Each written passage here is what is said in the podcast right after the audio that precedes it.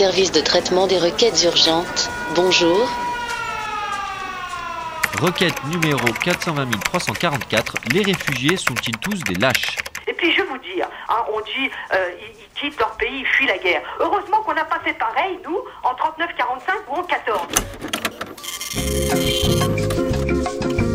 Cher internaute, je trouve la formulation de ta question un brin insultante, mais j'imagine que tu as été exposé aux une du Point ou de l'Express et qu'il t'arrive même parfois peut-être d'écouter les éditos d'Éric Zemmour sur Europe 1, donc je te pardonne.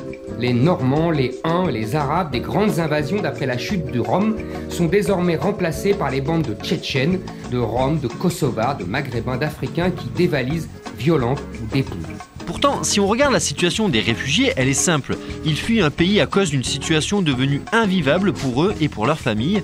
Et je pense qu'il faut même une certaine bravoure pour accepter de s'exiler ainsi au péril de sa vie et parfois même de celle de ses enfants. Mais pour que vous vous en rendiez compte, le mieux est peut-être que vous écoutiez le témoignage d'un de ces réfugiés qui nous explique les raisons qui l'ont poussé à partir.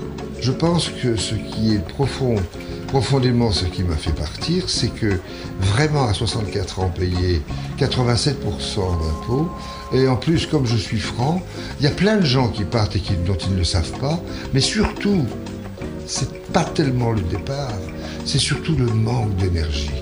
La France est triste. Des paroles terribles qui devraient éveiller chez tous les auditeurs un élan de solidarité sans précédent envers ce vieil immigré malade et alcoolique. Vous pouvez envoyer vos dons à Sauver GG, 88 rue du Kremlin-Bicêtre à Moscou.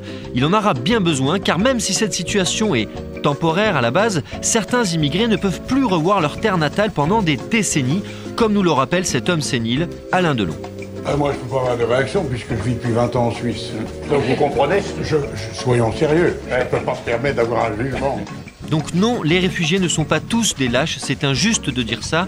Ce sont des hommes comme vous et moi qui recherchent simplement une situation fiscale qui respecte leur dignité, ainsi que celle de leur famille et de leurs avoirs boursiers.